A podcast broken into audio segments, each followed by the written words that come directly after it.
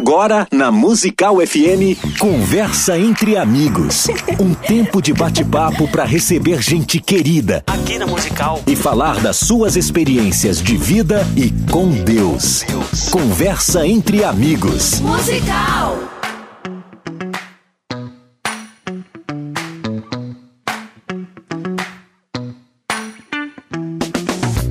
Tarde na graça e na paz de Jesus. Eu sou o pastor César Cavalcante e mais uma vez, para a glória de Deus, está no ar mais uma edição do programa Conversa entre Amigos. De segunda a sexta-feira, nós apresentamos aqui o tradicional programa de debates.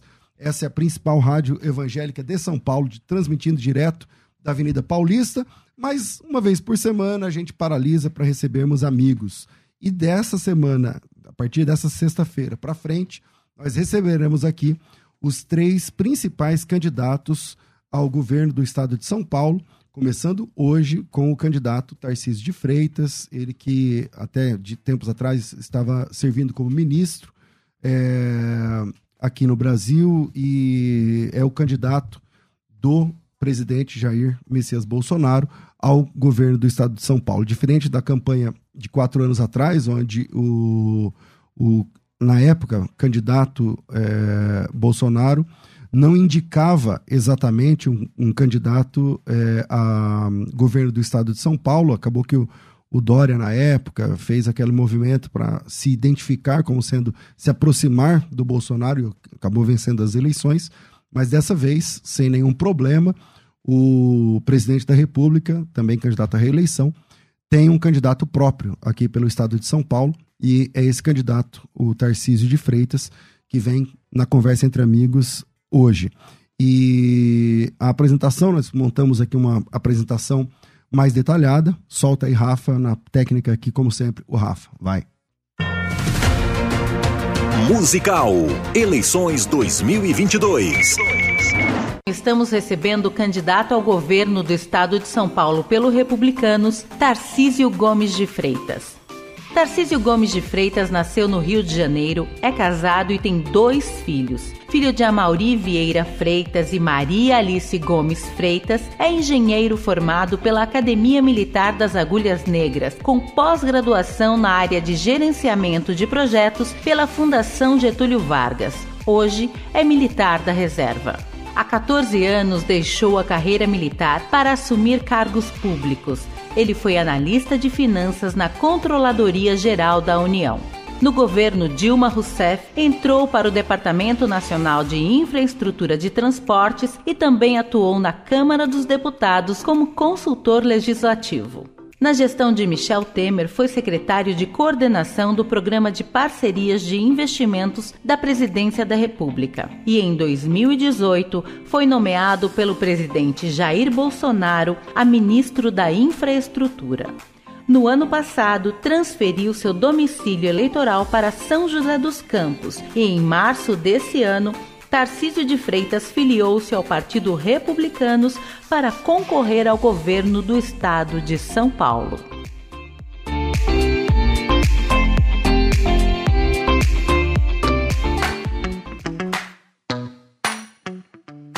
Candidato, seja bem-vindo. Muito obrigado por aceitar o nosso convite é, de estar aqui nessa conversa é, presencial, ao vivo, direto aqui na Rádio Musical FM. Um privilégio muito grande te receber nessa rádio que é 100% cristã. Um privilégio é meu, uma boa tarde a todos, boa tarde, Pastor César. Uma alegria estar aqui, né, numa rádio tão importante para o mundo evangélico. É uma alegria estar nesse Conversa Entre Amigos, na Rádio Musical FM.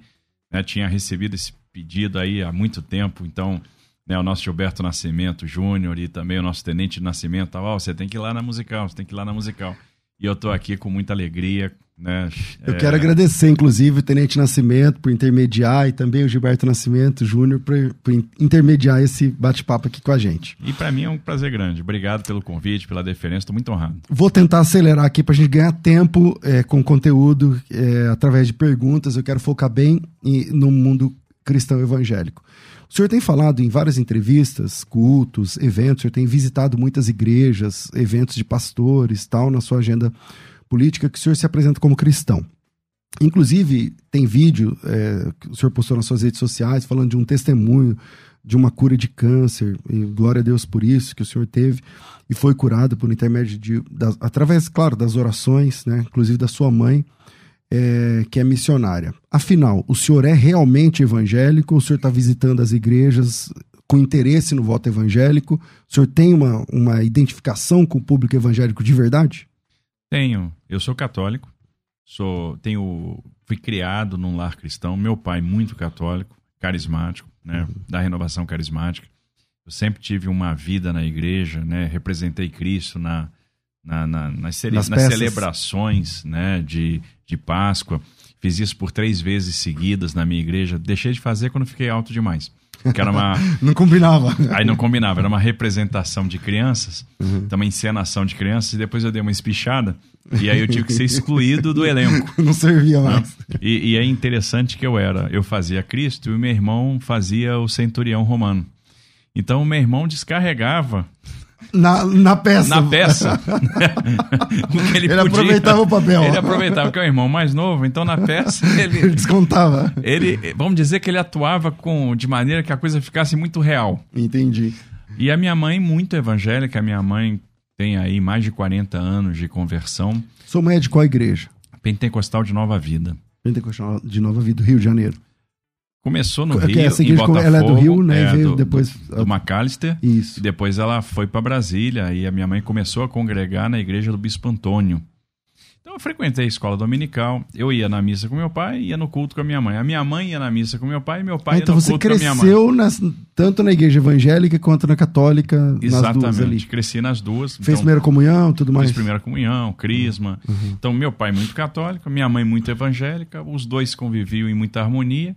Mas no final das contas, um lar onde a gente é, celebrava as datas cristãs, a gente reunia, se reunia em família para orar e a gente resolvia os Sua mãe até hoje é dessa mesma igreja? Minha mãe até hoje é nessa mesma igreja. Minha mãe viaja o mundo pregando, né? Teve em vários países. E missionária mesmo. Missionária mesmo, Legal. né? Tem uma atividade social bastante intensa. É, e toda vez que eu me deparava com algum grande desafio, ou em várias oportunidades onde eu senti a presença de Deus muito forte na minha vida. Então foi assim, é, quando eu fui fazer o vestibular do Instituto Militar de Engenharia, foi assim quando eu descobri que estava com câncer, né? Foi assim quando eu fui fazer concurso para a Câmara dos Deputados. Uhum. Era assim antes de cada reunião importante que eu ia ter no Ministério, ou cada é, quando, quando eu ia me deparar com alguma atividade importante, eu sempre recorria às orações. Meu pai já é falecido, Uhum. Então, no final das contas, hoje eu tenho um vínculo muito mais forte né, com a minha mãe, então sempre recorro à oração dela. Seu pai faleceu faz tempo? Meu pai faleceu há 13 anos. Ah. 13 anos. Então, por exemplo, é, eu me lembro que eu, eu ia fazer concurso para a Câmara dos Deputados, né? Então, eu sempre, até dou esse testemunho. E a minha mãe disse: Ó, oh, filho, é era um concurso difícil, não abria há 12 anos, tinham só duas vagas. E minha mãe disse assim: Filho, eu queria que você fizesse esse concurso. Eu falei: Mãe, eu não tenho condição de passar. Eu não tenho condição de me inscrever. Porque são só duas vagas para o Brasil inteiro. Eu sou um cara que tá. Sou diretor-geral do DENIT hoje. Eu trabalho 13, 14 horas por dia. Não tenho nem condição de estudar, não tenho tempo. É, não tem como fazer uma prova dessa. Ela, não, faz a prova que Deus vai te abençoar. Aí eu falei, mãe, Deus é justo, Deus vai me abençoar, mas vai abençoar também quem tem isso com tá propósito, tá ralando quem tá ralando, pra, é, quem tá estudar. estudando. E a minha mãe virou para mim e disse assim: Você não entende nada das coisas de Deus. Deus vai te abençoar, Deus vai te dar a graça, e não é pelo seu merecimento, é pela sua infinita misericórdia. Então você vai ser abençoado, você vai ter a graça, porque Deus é misericordioso. Depois dessa, você foi lá e falou: põe meu aí nome ela me convenceu. põe meu eu nome saí aí. dali na hora. A mãe é incisiva, né? Eu saí dali e me inscrevi para o concurso. Aí fiz o concurso e fui o primeiro colocado do concurso. Uau. E tinha feito um voto, assim, tinha uma série de irmãs que ajudavam a minha mãe em oração, pastoras, de ministérios muito pequenos do uhum. entorno de Brasília. Uhum. E, eu, e, e, essas pastoras, com a minha mãe, elas iam para o monte orar. E aí eu fiz o voto, olha, se eu passar mesmo, eu vou nessas igrejas lá da periferia. Igrejinhas pequenininhas, ministérios muito pequenos. Enfim, você teve que depois fazer uma via sacra. Todo mundo, cada uma Eu fui Legal. em todas. Fui Bom, agradecer a graça que eu, que eu alcancei. Legal. O câncer foi a mesma coisa. A minha mãe disse, na época meu pai era vivo ainda, eu, eu, eu pedi, olha, descobri que eu tô com câncer, tô pensando Tinha câncer em... onde? Eu tive um câncer do testículo, um tumor seminomatoso, né, um seminoma clássico. E pensei, bom, vou me afastar para fazer tratamento, cirurgia, radioterapia, etc. E ano que vem eu volto, né? E minha mãe e meu pai naquela época disseram: não, nada disso. Você vai ajoelhar, nós vamos orar, você vai ficar curado e você vai seguir no seu curso. E de fato, ajoelhamos, oramos, fiquei curado, segui no curso e terminei meu curso em primeiro lugar. Glória a Deus. Bom, é, a gente está no agosto lilás e mês de conscientização pelo fim da violência contra a mulher, tal, faz referência à Lei Maria da Penha e tudo mais. Uma pesquisa realizada no ano passado do Instituto Data Senado revelou que a violência contra a mulher aumentou e dados coletados por ONGs revelam que 40% dessas mulheres são evangélicas. Como candidato eleito, se o senhor conseguir a eleição, no seu plano de governo, o senhor se compromete com política de proteção à mulher, dando continuidade a projetos que já existem. Então, tipo assim, você fica solidário a projetos que protegem a mulher já existentes, mas vai ter novidade aí, porque parece que ó, tá crescendo. Então tem que fazer alguma coisa, porque tem mulheres morrendo. Então haverá alguma ação efetiva da sua parte como governador para combater a violência contra a mulher? Sem dúvida haverá. Uh, recentemente eu estive na Caixa com o presidente Bolsonaro. O presidente lançou um programa muito interessante na Caixa, né, nesse banco que é enorme, que pega tanta uhum. gente. E esse programa tem três vertentes: uma que é o incentivo ao empreendedorismo feminino, segundo é o combate à violência, né, e o terceiro são produtos é, exclusivos, específicos para as mulheres. Então, o governo Bolsonaro aprovou 72 projetos em prol das mulheres. Foi o governo que mais aprovou projetos e políticas públicas em prol das mulheres. E no nosso plano de governo, a gente vai encarar essa questão da, da violência de uma forma muito efetiva. A política para as mulheres vai ser uma política viva.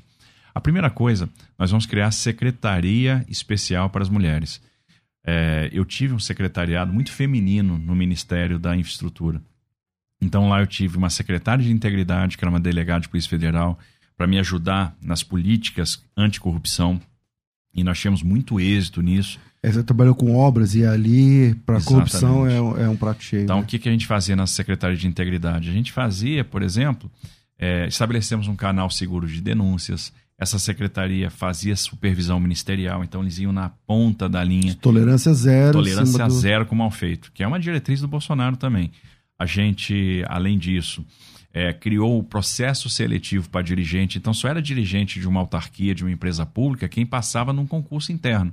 E além disso, a gente fazia uma análise de integridade do perfil para saber se não era um perfil de risco, se essa pessoa não tinha se envolvido em escândalos, se ela não respondia a processos. É, isso ninguém sabe, que legal. Isso é uma coisa, então falar. funcionou. Eu tive uma diretora de Agência Nacional de Transporte Aquaviário Mulher, foi a primeira diretora da história da ANTAC. Eu, tive, eu fiz a primeira diretora da história do DENIT, né, que foi a Caroline Lemos. Né, eu tive a secretária de fomento. Então, muita gente me conhece por Torcísio, né, pelo Homem do Martelo. Né, se acostumou a, a me ver aí na Bolsa de Valores batendo martelo em leilões de infraestrutura. E a gente trouxe aí muitos bilhões de reais para a economia. Foi o governo que mais leilou ativos de infraestrutura. É você, como na frente do Ministério de Infraestrutura, é, os leilões de aeroportos, né, a construção de de, de estradas, por exemplo, acho que foi recorde. Foi recorde. Nós fomos o governo que mais fez leilões de aeroportos, que mais fez leilões de terminais portuários, foi a primeira privatização de portos, que mais fez rodovias e que mais fez ferrovias. E eu tinha à frente dessa área, ou seja, estruturando os projetos, uma secretária, que era a Natália Marcassa. Então nós vamos ter a Secretaria de Mulheres, nós vamos ter secretárias mulheres. No que diz respeito ao empreendedorismo feminino, nós vamos ter um programa especial para treinamento e para crédito das mulheres. Né? Então a gente é preciso fazer com que o crédito chegue nas empreendedoras. Se a gente pegar nas comunidades, nas áreas carentes, a gente vai ver várias mulheres com a vocação para o empreendedorismo. Verdade, verdade. Se a gente der treinamento para essas mulheres, se a gente fizer o crédito chegar para essas mulheres. E, e, apostar nelas, né? Elas vão prosperar. E é interessante que isso é uma porta de saída. É, isso dá uma independência, uma autonomia para ela não ter que ficar numa casa onde ela é agredida. Isso é uma coisa importante. Okay. A é... outra questão é o seguinte: é o combate à violência mesmo, ou seja, com monitoramento dos agressores, monitoramento dos assediadores, para que a gente garanta a distância realmente das mulheres, o fortalecimento das delegacias das mulheres. São 134 delegacias de mulheres hoje em São Paulo. Só 11 funcionam 24 horas. Então, então esse é um problema, porque muitas vezes os, os ataques contra as mulheres acontecem à noite Exato. Porque o dia a dia o, o agressor tá trabalhando, tá, tal, é a noite que o pau quebra. Aí chega lá, 8 horas da noite, fecha a delegacia. Exatamente. Por isso que a gente vai aumentar o efetivo da Polícia Civil para que as delegacias de mulheres funcionem Funciona. no período noturno. Bom. E é... mais, tem outra coisa importante além disso que a delegacia das mulheres tenham mulheres para fazer o atendimento, para que a mulher Porque muitas vezes o nome lá fora é delegacia da mulher, mas lá dentro é homem. É, e aí a mulher fica constrangida, ela não quer se expor. Então, ações de empreendedorismo, ações né, de treinamento, capacitação, creche em horário estendido para a mulher poder trabalhar. Porque às vezes ela não tem com quem deixar seu filho. E monitoramento dos bandidos e delegacia funcionando 24 horas são as principais ações aí para combater a violência contra as mulheres. Falando sobre mulheres, violência, no Brasil, o aborto é um tabu, é, é, é, permitido no Brasil em alguns casos muito específicos, no caso da gravidez de risco à gestante, quando a mãe está correndo risco de morte, a, a, violência sexual, o estupro, por exemplo, ou quando tem um caso detectado, é, confirmado de anencefalia é, fetal. E mesmo não sendo um assunto de competência do governo, eu entendo isso, é, é, do Estado, é uma questão federal, mas o que, que o senhor, como pessoa, pensa sobre isso. O senhor é a favor ou contra a legalização do aborto? Como o senhor se posiciona? Eu queria papo reto nisso aí. Eu sou contra o aborto, né? sou contra a legalização do aborto, absolutamente contra, porque sou cristão, acredito na vida desde a sua concepção. A partir da concepção, a gente tem vida ali. A gente tem um ser humano ali. A gente tem alguém que tem espírito, né? E a gente tem uma, uma um pedaço da criação de Deus ali. Então, eu sou contra o aborto. Né? Eu acho que é um assunto que o Congresso é, Nacional tem a competência para disciplinar exceções, já disciplinou. E em termos de política pública, o que, o que o Estado vai fazer é prestar assistência naqueles casos previstos em lei. Fora isso. Hoje o senhor está em segundo lugar nas pesquisas, chegando muito próximo do primeiro, que é o Fernando Haddad. A mim me parece que a pauta dele é pró-aborto. Né? Então o senhor se posiciona como conservador Contrário, absolutamente contra o aborto. Tenho colocado isso nas oportunidades que eu tenho. Né? E isso é uma coisa que nos distancia, nos diferencia da esquerda. A esquerda tem esse viés pro aborto e a gente é absolutamente contra o aborto, contra a legalização do aborto.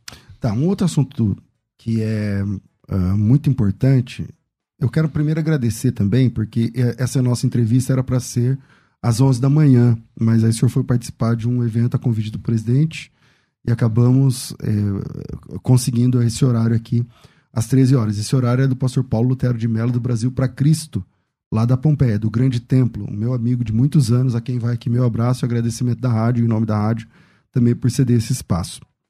De acordo com seu plano de governo, nos dois últimos anos, a população em situação de rua na capital paulista aumentou 31%. Eu, como eu trabalho aqui na, na Paulista, então eu vejo de fato que aumentou assim, é, eu até acho que bem conservador esse número de 31%. E a dependência química é uma das questões mais evidentes. É, dias atrás eu passei num lugar aqui, agora a Cracolândia ficou móvel agora, tem horas que, momentos que está naquelas, naquele quadrilátero ali perto da luz, e, e, eu vi ali, sei lá, 300, 400 pessoas usando drogas ali ao, ao céu aberto. Algumas ONGs é, ligadas a instituições cristãs predominantemente evangélicas. Tem católicos também, mas eh, a meu ver ali parece que são muito mais evangélicas. Elas têm um papel importantíssimo, alguns deles até já vieram aqui com, nesse programa conversar comigo, é, na assistência às pessoas que se encontram em vulnerabilidade social, falta de alimento, roupa, no frio e tudo mais, como acontece na região da Cracolândia. O senhor tem algum projeto efetivo para esse problema? O senhor pretende apoiar financeiramente ONGs através do governo que, que, que estão ali em campo já? O que, que o senhor pensa em fazer com essa população em situação de rua gigante? Olha, pretendo apoiar essas ONGs. É... Essa semana eu estive na Praça Princesa Isabel visitando a primeira Igreja Batista de São Paulo e justamente vendo ali Você o tá? trabalho tá? é. que eles fazem né, com essas pessoas. Né? Então a gente conversou muito sobre Cristolândia, sobre o trabalho da Cristolândia. E é um trabalho muito bacana. E eu entendo que a recuperação dessas pessoas passa pela, pelo restabelecimento, pela recuperação da fé. Então eu acredito muito nisso como suporte, como importante para que essas pessoas sejam recuperadas. Os países do mundo que tiveram sucesso com o combate a cracolândias e não é uma exclusividade brasileira. Amsterdã passou por isso, resolveu. Frankfurt passou por isso, resolveu. Lisboa passou por isso, resolveu. Nova York passou por isso, resolveu. Então por que, que São Paulo não vai resolver? Vai resolver também. E como é que a gente resolve? Como os outros países resolveram. A partir da aliança de políticas públicas e aliança com o terceiro setor, aliança com as igrejas. O que, que aconteceu lá fora? Que políticas públicas foram postas na mesa para que resolvesse esse problema? A política de saúde, para fazer o tratamento do dependente químico. E aí as igrejas vão ajudar muito, porque esse tratamento dependente químico envolve a retirada daquela pessoa do local onde ela está tendo acesso à droga, mudança de ares, a, a, o reestabelecimento da fé. A segunda questão é a política de habitação. As pessoas precisam de teto. E aí a gente tem que conciliar uma política habitacional que vai ter três vertentes: a construção direta de moradia pelo Estado, a, a construção de parcerias público-privadas para que a iniciativa privada possa construir também habitação de interesse social, conjugada com a habitação de médio padrão, com empreendimentos comerciais, numa lógica onde os dois últimos financiam o primeiro, e o aluguel social. Às vezes a gente dá um aluguel social, tira a pessoa da rua, para ela começar a se restabelecer e então, depois a gente é, dá uma. O, o, o, João Dória, ele até ficou, pegou o apelido lá de Bolsa Crack, não sei se o senhor lembra, é, tá, tá inteirado do assunto que pagava hotel, não sei o que, mas a pessoa não necessariamente tinha que querer abandonar, é sair. É, o Tenente Nascimento, que até nos ajudou para que o senhor viesse para cá hoje, ele criou um projeto de lei de políticas públicas, ele que é evangélico da Assembleia de Deus, é, chamada Igreja Estado, que tinha a incumbência de recuperar o dependente químico, mas esse projeto foi vetado pelo, pelo João Dória, né? não, não, não deu certo. E o João Dória, enquanto prefeito, aí não, talvez uns seis anos atrás, alguma coisa assim, ele teve um dia que ele foi à TV e falou: acabou a Cracolândia, não, não existe mais a Cracolândia. Não sei se você lembra desse dia. E eu estava em casa nesse dia, eu falei: eu passo ali todo dia, como acabou a Cracolândia? É, não é uma coisa assim que você vai. É, não dá para prometer que você vai acabar com a Cracolândia, assim como o João Dória prometeu. E tentou, até falou que fez, né? É, não. A gente entende a complexidade de acabar. Você faz uma abordagem de 100 você tira 10. Então é um trabalho paulatino. Agora tem que ter um começo. E tem que ter aliança de políticas públicas. Por exemplo, eu falei da política de habitação, da política de saúde, tem a política de segurança para impedir o livre fluxo de drogas na região. Né? Tem a política de assistência social, que tem que ser uma assistência viva, que entenda a raiz da pobreza, entenda a raiz da dificuldade, perceba que aquela pessoa tem dons, tem aptidões. Muitos dos que estão lá, em algum momento, já trabalharam de carteira assinada. Precisam de reabilitação profissional, de requalificação profissional, de treinamento, para poder dar o passo seguinte. A gente precisa construir pontes com as oportunidades. E a quinta coisa é, vamos dizer, o quinto, a quinta política pública é a de, a, a de reconstrução do centro. O centro de São Paulo está degradado. É. Então a gente precisa fazer com que esse centro seja reabilitado. Então a gente vai ter a política pública de reabilitação do centro de São Paulo, revitalização do centro. Então, por exemplo, a gente quer construir na Princesa Isabel o nosso centro administrativo do governo do estado de São Paulo. Né? E, e permear, né? colocar na, no entorno desse centro administrativo habitação de interesse social, habitação de médio padrão, empreendimentos comerciais até para fazer com que o poder esteja no centro. Isso cria o senso de urgência, isso cria o senso de responsabilidade. Se o poder vai para o local do problema, se o poder vai ficar do lado da Cracolândia, qual é a mensagem que eu estou dando? Eu estou me importando com esse problema. Eu quero resolver esse problema, porque eu fui para lá, fui lá para o meio. Não fiquei isolado no Palácio dos Bandeirantes, sem distante do, do problema. Não, eu vou estar tá lá no meio. E aí. Mas a, esse, esse, a circulação essa... volta. O que, que vai ser. Peraí, então deixa eu entender. Que que prédio é esse? Vai ser o que lá? Vai funcionar o que? Veja, a ideia... O senhor não vai anular o Palácio Bandeirantes. A ideia é botar todas as secretarias funcionando numa esplanada em volta da Princesa Isabel, ao redor da Princesa Isabel, e tra trazer a sede do governo do estado para o Palácio Campos Elíseos, como já foi no passado. Né, já, tá, já tem lá o palácio. Já, tem já existe lá a estrutura. Ou seja, para mostrar o seguinte: compromisso com o centro da cidade. Isso reabilita o centro da cidade. Ah, Porque hoje dá medo de pa... lugares tão bonitos, a Praça Júlio Prestes ali, a Estação Júlio Prestes, a Estação Exato. da Luz. Dá medo de passar a pé. A gente não. E nós temos ali o Pérola Byton, nós temos o Teatro São Paulo. Então, no final das contas, quando Eu trago o poder, eu estou trazendo ao compromisso, eu estou trazendo ao policiamento, eu estou trazendo o comércio, eu estou trazendo os restaurantes. É então, as pessoas voltam a circular. Então, isso afasta os traficantes. Né? Ah, os traficantes chegam porque sentem a ausência do poder. Porque hoje, não sei se o senhor viu a escalada também da violência ali, é, a, tem lojas que é, do nada tem que fechar duas, três ruas, as lojas fecham todas, porque Exato. eles começam a Olha, invadir. O centro da cidade de São Paulo perdeu dezenas de milhares de empregos por causa disso. Exato. Então, qual é o negócio Imóveis mais desvalorizados? É, exato. Enfim. Qual é o negócio mais comum em São Paulo hoje? É o aluga-se, é o passa-se o ponto. Então, se eu dou a esperança, a perspectiva de revitalizar o centro da cidade, eu ganho com a valorização imobiliária. Então, aqueles proprietários começam a ganhar, os empregos começam a voltar, a atividade começa a voltar. É gente que migrou do centro de São Paulo que vai voltar para o centro de São Paulo com seus negócios, empresas que vão voltar a se estabelecer no centro a atividade cultural volta, o restaurante volta, a hospedaria volta. E aí, eu estou fazendo assistência social, estou treinando a pessoa que vai ser empregada nesses postos que eu vou abrir, eu estou fazendo o tratamento dependente químico, então eu estou é, é, é, cuidando da saúde dele e já dando a porta de saída, que é o treinamento para o emprego. Né? Eu vou trabalhar com Cuidando esses caras moradia, no campo, é. eu estou fazendo a moradia de, de interesse social, e tem muito espaço para construção no centro da cidade de São Paulo. Então, essa integração de políticas públicas é fundamental. E onde é que as igrejas entram? Fazendo o trabalho que elas estão fazendo, só que agora com suporte do Estado.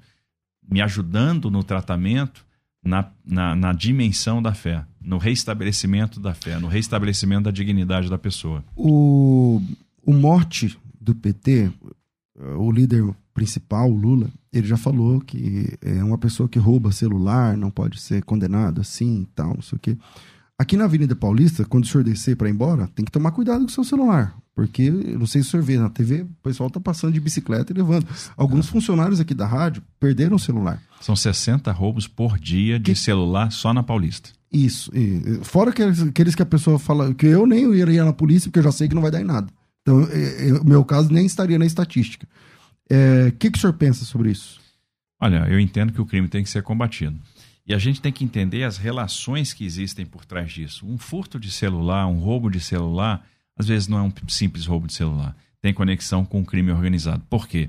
Porque às vezes aquela pessoa que está roubando o celular está levantando recurso para pagar sua dívida com o tráfico. E nem é só o celular, porque do celular ela entra no banco da pessoa hoje, porque hoje em dia dali está tá tudo no seu celular. Exato. Vai, vai é, assaltar a a coisa é pessoa. é grave. Aí tem a questão da quadrilha do Pix, etc. Isso. Então, a gente precisa reforçar as estruturas de policiamento, a gente precisa, primeiro, integrar com o governo federal.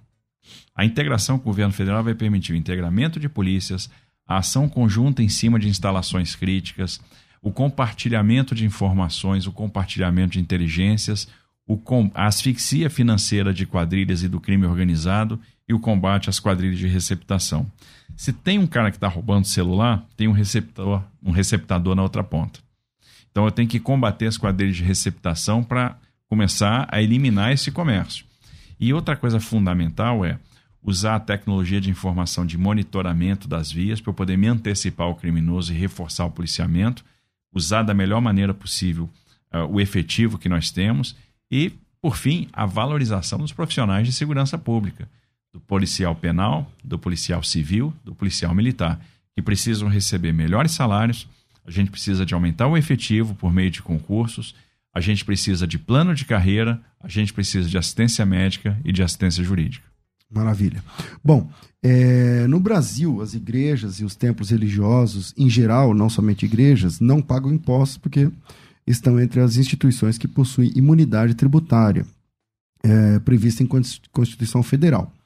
O texto garante que qualquer entidade de cunho religioso é, seja imune a impostos instituídos pela União, estados e municípios. Então sobra para todo mundo, né? Então o, a União perde um pouco, o estado perde um tanto, o município perde outro tanto tal. É, mas segundo o Ministério da Economia, a estimativa é que essa renúncia fiscal, junto, entre Estado, União e, e prefeitos, é, represente a perda de mais de um bilhão, 1,4, quase um bilhão e meio é, ao ano. Sobre esse assunto, o senhor é a favor ou contra a imunidade tributária? Tem muitos pastores ouvindo, para templos religiosos. E, e, e, mais uma questão. Bom, eu vou dividir em duas. Eu queria saber primeiro se o senhor é contra ou a favor. Sou a favor da imunidade tributária. É, na primeira conversa que a gente teve aqui, até na primeira pergunta, eu citei o meu testemunho uhum. é, da, da campanha de oração que foi feita, por exemplo, quando eu fui fazer o concurso da Câmara. Uhum. Pastoras de ministérios pequenininhos, igrejas pequenininhas. E aquele ministério está ali com muito sacrifício sobrevivendo. Aquele ministério, por exemplo, tem lá 10 ovelhas, 20 ovelhas, e são você está fazendo a diferença na vida de 10, 20 pessoas.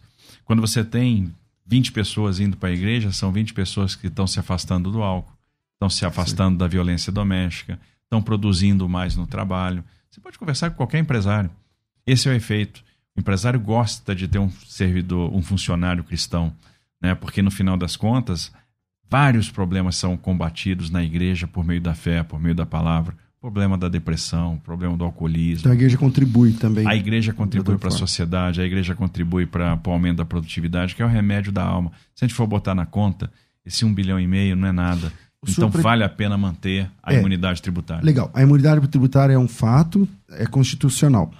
Porém, muitos templos, muitas igrejas, prédios alugados, elas continuam pagando IPTU porque ou o governo ou as prefeituras, elas tendem a dificultar o esquema para que ele consiga essa humildade. O senhor pensa em tentar facilitar um pouco mais essa questão? Não? Como que é? A ideia é facilitar, é fazer com que a lei seja cumprida e fazer com que as igrejas tenham tranquilidade no que diz respeito à sua imunidade tributária, que é uma conquista legal. Então a lei tem que ser cumprida. Eu acho que as igrejas têm que ter essa imunidade pelo trabalho relevante que elas fazem do ponto de vista do tecido social, do ponto de vista do reestabelecimento da fé, ação perante as famílias. Então, faz muito sentido e no final das contas, sai barato. É bom ter igrejas abertas. Olha o que aconteceu na pandemia no estado de São Paulo. A determinação de fechamento de templos. E o que, que o presidente Bolsonaro tinha feito? Tinha dito que a igreja era serviço essencial. essencial. É o remédio da alma. No momento em que a pandemia estourou, as pessoas precisam de refúgio, precisam de alívio. O alívio está na fé.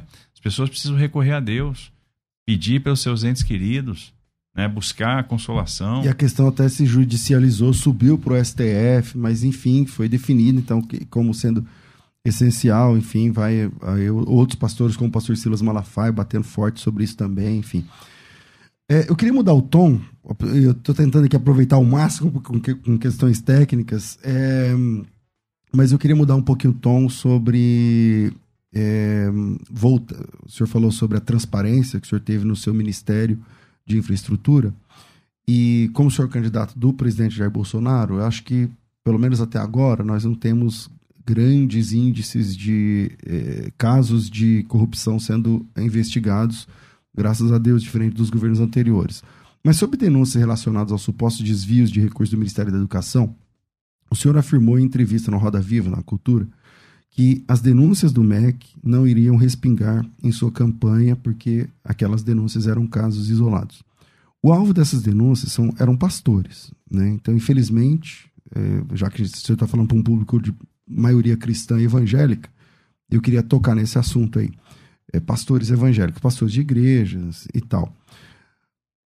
Eu não quero tocar no assunto do MEC, que não é da sua competência, não, o senhor não tem nada a ver com isso, eu reconheço. Mas como seriam, ou como serão, em caso do senhor vencer as eleições, como serão as nomeações do seu governo, candidato? Veremos pastores ou líderes religiosos em cargos executivos só porque são pastores, só porque as igrejas são grandes? Como que o senhor pensa? Eh, porque a partir do momento que o senhor vence as eleições, Vamos dizer que o senhor venceu as eleições no primeiro turno, por exemplo. No outro dia, você tem, que um, você tem um time para escalar gigantesco, de centenas de pessoas. Então, como serão essas nomeações ao seu governo? A gente vai ver, pastores, por que as igrejas são grandes lá? Olha só, nós vamos seguir o exemplo que foi dado pelo presidente Bolsonaro. O que, que o Bolsonaro fez quando virou presidente da República? Ele buscou perfis técnicos para a ocupação dos ministérios. É, eu jamais teria sido ministro da infraestrutura se o presidente não fosse o Bolsonaro, porque antigamente os ministérios eram entregues a partidos políticos. Os partidos faziam indicação. Era porteira fechada. Então, e não havia o menor compromisso com a Antes indicação. de vencer, ele já sabia. O, o partido já... tal tem tantas cadeiras, o partido Y era assim. Você acha que o Lula está fazendo o que essa altura do campeonato? Já dividiu todo o ministério dele com partidos, pode ter certeza. Porque é assim que esses caras trabalham. Não tem nada de novo. Eles fazem isso há mais de 40 anos. Eles só sabem trabalhar assim. Eles só sabem adquirir maioria no Congresso dessa forma, trocando favor. O presidente Bolsonaro não, ele buscou algo orgânico, o apoio orgânico no Congresso Nacional. E ele entregou ministérios a técnicos. Então ele confiou a mim o Ministério da Infraestrutura, que era um técnico de carreira, que tinha uma uma experiência já na infraestrutura. E não tem nada a ver com a cor dos seus olhos, porque a sua, sua, a sua história é técnica. História é técnica. Aliás, se fosse pela cor dos meus olhos ou pela minha, pela minha estética, não, não seria eu. A sorte é que a estética não deve valer para muita coisa. E eu, eu, eu me preocupo, já que você tocou nesse assunto, eu me preocupo, porque às vezes eu vejo as pessoas querendo escolher candidato à presidência da República pelo padrão estético. Ah, eu não gosto do Bolsonaro porque ele é grosso, porque ele fala isso, porque ele fala aquilo. E ele não percebe o que ele realizou. Ele não percebe as dificuldades que ele passou, que ele enfrentou, todo o vento soprando contra, recessão na Argentina, desastre Brumadinho, crise do Covid, guerra na Ucrânia, crise hídrica e o que ele entregou. Hoje o Brasil é o único país do mundo que está crescendo, que está gerando emprego e que está combatendo a inflação, que está conseguindo diminuir a inflação. Não tem outro. Imagina se Samuel quando chegou à casa de Jessé, fosse ungir um rei pela estética. Ele ia no primeiro filho que chegou. Ele ia no primeiro filho. Exato. Né? E, e aí tem uma, uma coisa interessante, que Moisés recebeu uma missão para construir uma casa. E ficou na dúvida com relação ao material, né? Vou construir como? Se eu quer como? De ouro, quer de prata? Deus disse para ele, você vai fazer de acácia. Madeira dura, madeira torta, difícil de aparelhar, difícil de aplainar, de retificar, de colocar. Toda retorcida, é. Toda retorcida. A madeira é dura, a madeira é torta, mas foi a madeira escolhida. Então, ninguém me tira da cabeça. A gente tem um presidente escolhido para fazer a diferença. Foi um cara que veio para transformar. Combateu a corrupção, entregou muito, entregou projeto, trouxe investimento, está gerando emprego e suplantou crises que foram muito difíceis. O senhor pensava em um dia ser candidato a governo do estado de São Paulo? Não, nunca pensei. Quem te convidou? Presidente Bolsonaro. Então foi um convite dele? Foi um convite dele, foi um pedido dele, um pedido pessoal do presidente. Você relutou? Você pensou? Você foi? Você Quanto fica... tempo demorou para você falar? Você fica com medo, né? Agora, eu, eu, eu não sou ninguém. Se Moisés teve medo, Moisés que foi chamado por Deus viu a sassa ardendo que não se consumia, né? E aí Deus chega para ele e dá a missão, olha, você vai até o faraó lá e você vai conduzir, vai libertar o povo de Israel. Eu? Eu vou nada. Passa isso para outro, né? Se Moisés, que é Moisés, teve medo, imagina eu, que não sou ninguém. Mas o que, qual... que Deus deu, disse para ele, né? É. Eu sou contigo. Então vai. Então vai. O presidente me falou a mesma coisa. Você não tem que temer nada. Deus é contigo e eu vou estar com você. Então vai. E, e eu estou estudando na, bastante. Na outra campanha, por exemplo, ele não tinha exatamente um candidato a governo do estado de São Paulo. O Dória surfou nessa onda e o Bolsonaro meio que deixou, na verdade. Ele, como ele não tinha um candidato aqui, então ele meio que deixou. E, e acabou ter, terminando como a gente viu aí, né? O, o Dória terminou no ostracismo depois de se levantar contra Exato. o, o, A traição, né? A traição está muito presente na cultura dessa turma do PSDB, né? Então é um traindo o outro o tempo todo. É o, o Dória que trai o Alckmin, o Dória trai o Bolsonaro, o Rodrigo trai o Dória, e, e, e é um negócio terrível. Porque é a luta do poder pelo poder presidente Bolsonaro não virou presidente da República pelo poder, pela cadeira de presidente. Eu não quero virar também governador de São Paulo pela cadeira de governo de São Paulo. Eu quero virar governador de São Paulo para servir. Eu quero virar governador de São Paulo para fazer a diferença. Como o Bolsonaro quer ser reeleito presidente da República para fazer a diferença, para continuar servindo a população, para entregar um país melhor do que ele recebeu. Né? Um país que vai ser construído em cima de valores cristãos, em cima da família, né? em cima do trabalho, em cima da, de um caminho que vai ser construído para a prosperidade. Eu sei que o senhor tem já um voo daqui a pouco, a gente ainda tem mais uns 10, 15 minutos, mas é, eu queria apertar um pouquinho mais aqui o seguinte: o, o presidente Bolsonaro costuma dizer que o, o, o, Brasil é um Estado laico, mas ele, ele mesmo por si é cristão. Dia 3 de junho, julho, desculpe, o jornal Estadão divulgou uma reportagem afirmando que o senhor não quer explorar a religião em sua campanha, né? É, mas eu sempre vejo o senhor também nas igrejas, nos pastores e, e eventos de pastores, tudo mais. Na sua opinião, qual a influência que uma, um causa sobre o outro? Eu estou falando política e religião. Qual a sua visão sobre isso? Como isso está dividido na sua cabeça?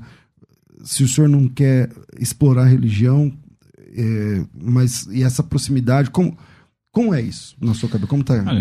Eu sempre, eu sempre tive na igreja. Não é porque eu sou candidato. A questão é que agora que eu sou candidato tem visibilidade. Só isso. Eu sempre fui à igreja, eu sempre pedi oração, eu sempre fiz campanha de oração. Em abril do ano passado, a gente ia fazer 28 leilões de infraestrutura numa semana, justamente no pior dos momentos da pandemia. Por exemplo, a gente ia leiloar 22 aeroportos no ápice da crise aérea. O que, que eu fiz? Campanha de oração no ministério. Trouxe lideranças evangélicas para orar, para ungir portas no ministério, que eu queria que aquele leilão fosse bem sucedido. nem sonhava ser candidato. E Deus abençoou, os leilões foram bem sucedidos. Eu sempre entreguei todos os meus projetos nas mãos de Deus. Agora eu vou nas igrejas, é óbvio, tem visibilidade. Puxa, ele está indo na igreja. Se você reparar o que eu tenho falado nas igrejas, você vai ver o seguinte: eu não estou indo na igreja pedir voto. Eu estou indo na igreja dar meu testemunho. Estou indo na igreja falar da palavra, falar da minha experiência com Deus. Agora, entendo que hoje nós estamos caminhando para uma eleição que é fundamental né, que é um divisor de águas na história do Brasil. Né, nós temos dois lados muito bem definidos e, não, e, e nunca foi tão fácil escolher um lado. Né, porque nós temos, de um lado, um presidente da República que superou crises difíceis, que botou o Brasil para crescer, que combateu a corrupção, que levou água para o Nordeste, que concluiu obras inacabadas, que gerou Mas que emprego. não é perfeito e às vezes exagera um pouquinho do jeito que fala, né? É, mas é como eu falei, né? Como Davi também não era perfeito. É, ninguém é. Mas era agradável aos olhos de Deus. Se você pegar o Salmo 51, o que, que é? É um pedido de perdão é de Davi. Verdade. Né? Então, ninguém é perfeito. Você conhece a Bíblia, cara? Legal. Gostei. Eu frequentei a escolinha dominical. Tô gostando, maravilha. frequentei muito a escolinha dominical.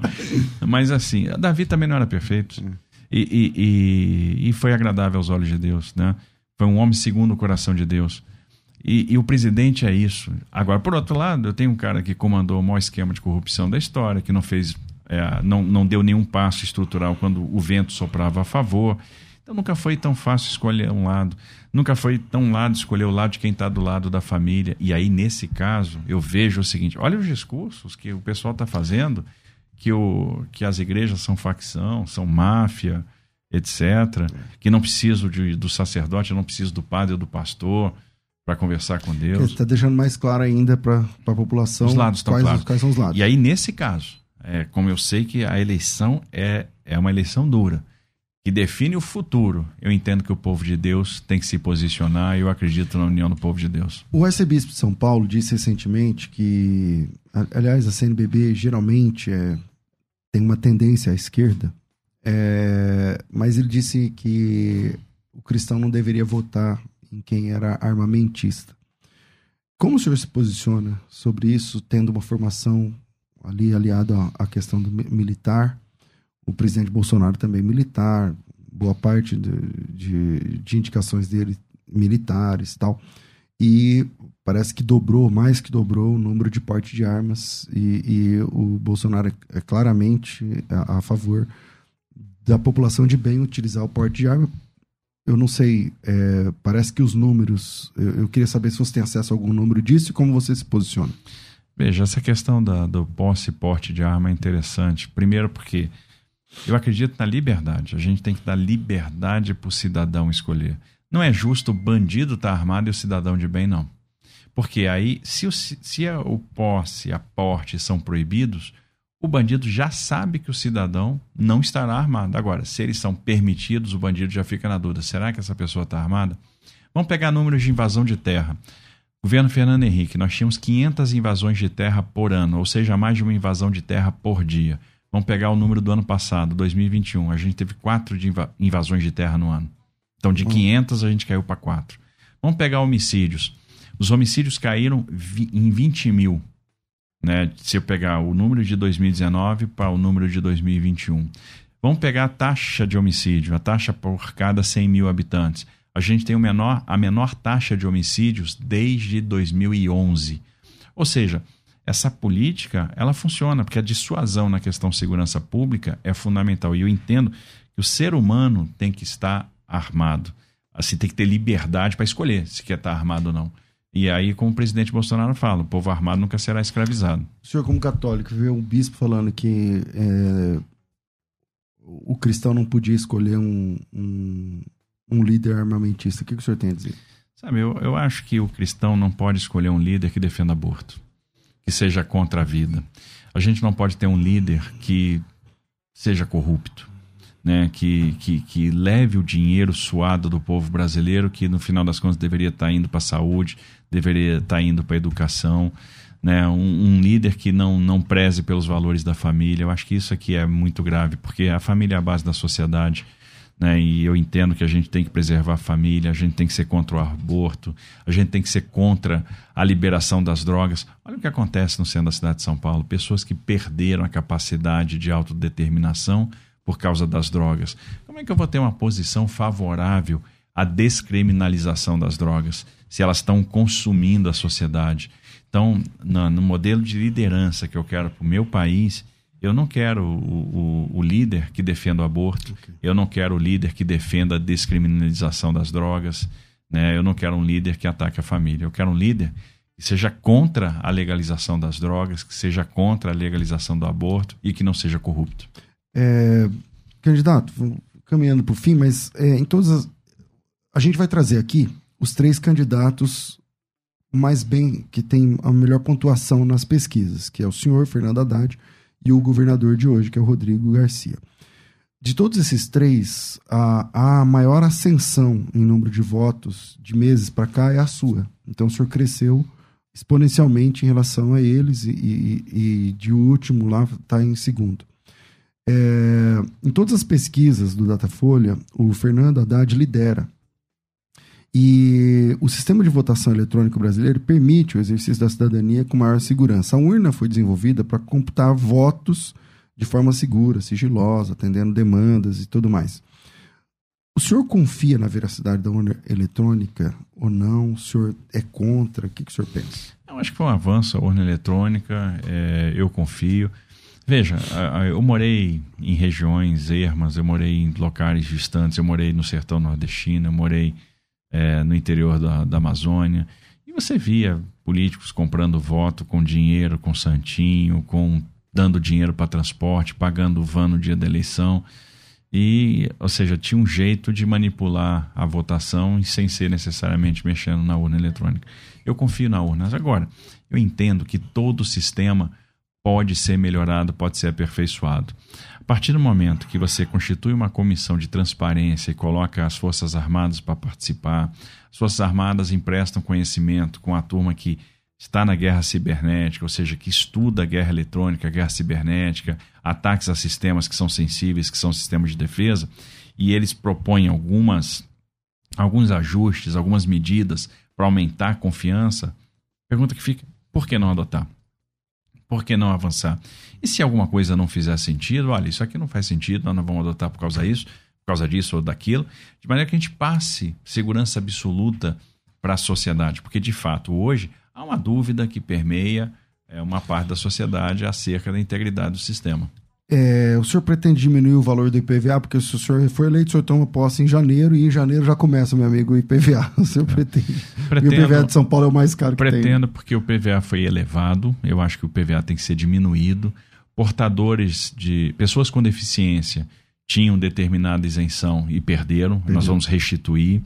Nós não temos em São Paulo, por exemplo, incentivo ao carro elétrico, diferentemente do que existe em outros estados, que você tem isenção ou parcial ou total de PVA. A gente pretende trazer esse incentivo para o carro elétrico, que é uma questão não só de sustentabilidade, mas de futuro para a indústria automobilística.